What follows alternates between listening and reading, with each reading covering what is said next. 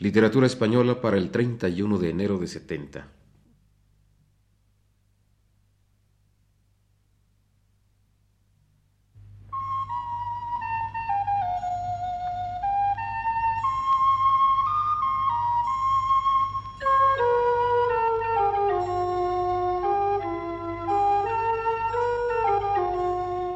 Señoras y señores, este es el programa Literatura Española, preparado por el profesor Luis Ríos para Radio Universidad.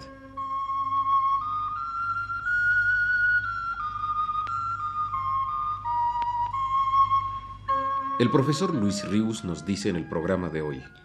Hablé la semana pasada de don Juan Valera como crítico literario a propósito del libro de Emilia de Zuleta intitulado Historia de la Crítica Española Contemporánea.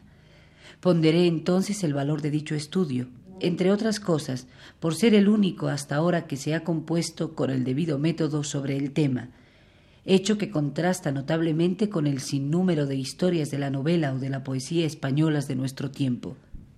Si, como es cierto, la crítica española comienza, me refiero a la que estrictamente debe considerarse contemporánea, con Marcelino Menéndez y Pelayo, y antes de él, esta actividad literaria muestra en España un notable rezago en relación al resto de Europa, cierto es también que a partir del autor de Los orígenes de la novela en España, la crítica española va cobrando, generación tras generación, una importancia y una extensión que hace ya muchos lustros la tiene a la par de la labor crítica realizada en los demás países europeos.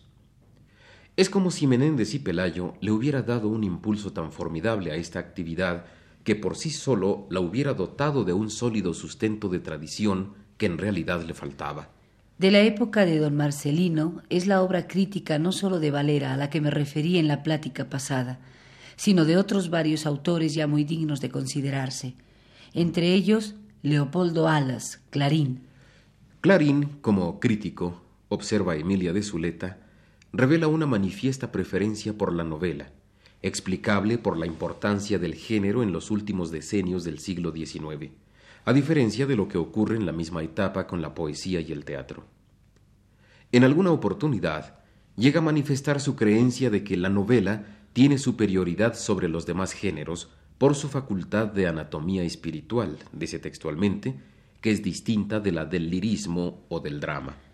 Es evidente que de hecho Clarín menosprecia recursos propios del enfoque dramático, que por vía de la presentación más directa de caracteres o de una estructura más neta y depurada a través de la acción, puede alcanzar una gran eficacia psicológica. Hay ciertamente una contradicción con ciertos pasajes donde manifiesta una resuelta independencia frente a los distingos en materia de géneros.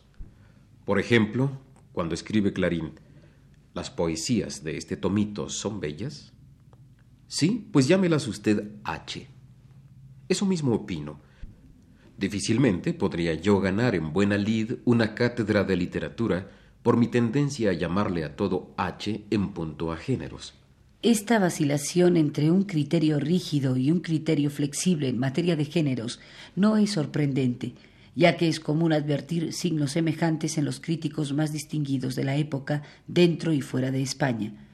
La estrecha preceptiva dieciochesca cristalizaba ahora en los cómodos clasificadores del positivismo como sobreviviría más tarde en la crítica científica. De ahí que la flexible teoría organicista de los géneros, postulada por la estética romántica e intuida en la creación literaria desde fines del siglo XVIII, no sería aplicada sino tardíamente a la comprensión de las obras concretas.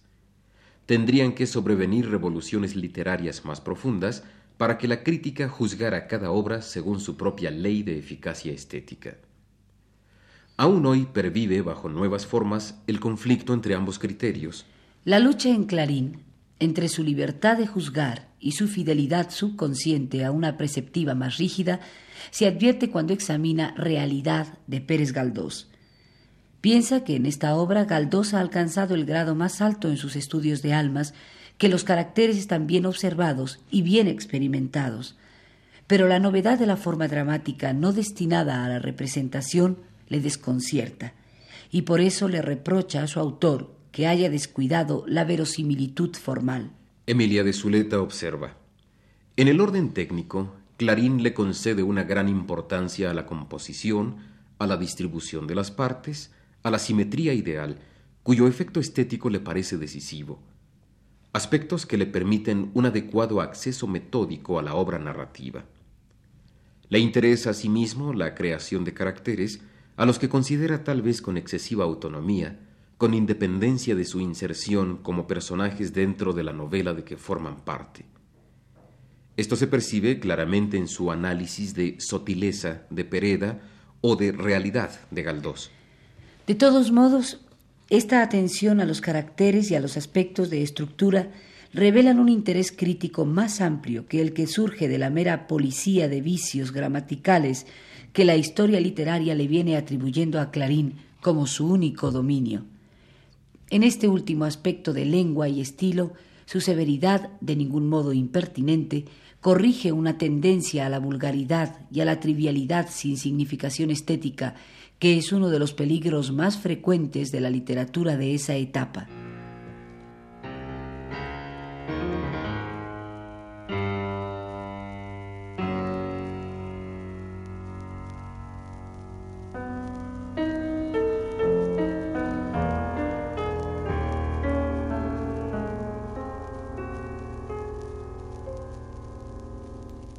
Otro de los críticos de este período, que como Valera y Clarín alterna dicha labor con la de creación novelística propia, es Emilia Pardo Bazán. Su idea fundamental de la crítica puede deducirse de las siguientes palabras suyas. Una ventaja tenemos hoy, y es que la preceptiva y la estética no se construyen a priori, y las clasificaciones ya no son artificiosas y reglamentarias, ni se consideran inmutables, ni se sujetan a ellas los ingenios venideros. Antes ellas son las que se modifican cuando hace falta. Se ha invertido el papel de la crítica, o mejor dicho, se le ha señalado su verdadero puesto de ciencia de observación, suprimiendo sus enfadosos dogmatismos y su impertinente formulario. En esas palabras, Emilia Pardo Bazán afirma el carácter de la crítica, ya no como actividad dogmática y normativa, sino como ciencia de observación, basada en una estética que extrae de los hechos mismos sus principios y que, por lo tanto, no es inmutable, sino relativa y sujeta a cambios históricos. Más adelante, en el mismo pasaje, dice que es oficio de la crítica comprender y explicar la obra, Aquí está en lo esencial, resumida, la doctrina que Lapardo Bazán sostendrá en sus escritos teóricos y aplicará en su quehacer concreto.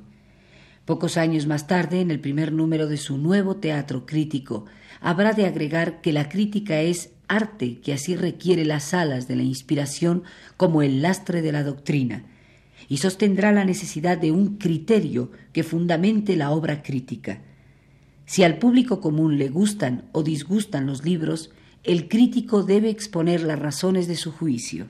Para ello, anuncia Emilia Pardo Bazán, en todo examen se hará la crítica de tres maneras. Formal, estilo, lenguaje, interés y arte de la narración. Esencial, fondo, intención, pensamiento y trascendencia. Y, por fin, armónica, reunión de ambos aspectos en el valor absoluto del libro. Emilia de Zuleta anota este propósito. A despecho de esa formulación dialéctica que puede sugerir la idea de un innecesario esquematismo, se advierte que Lapardo Bazán supo resumir aquí los aspectos analíticos, sintéticos y estimativos de la función crítica con notable precisión. Manuel de la Revilla sería el otro nombre que, junto a los de Valera, Leopoldo Alas y Emilia Pardo Bazán, habría que colocar en un primer término de importancia en el último tercio del siglo XIX. Y frente a estos cuatro nombres, que son los más representativos de la crítica no erudita de aquel tiempo, habría que colocar otros nombres pertenecientes a la crítica erudita, la cual también, por aquellos años, y merced sobre todo al magisterio de Menéndez y Pelayo, alcanzó notables frutos. Entre ellos, los de Francisco Rodríguez Marín, y Adolfo Bonilla y San Martín.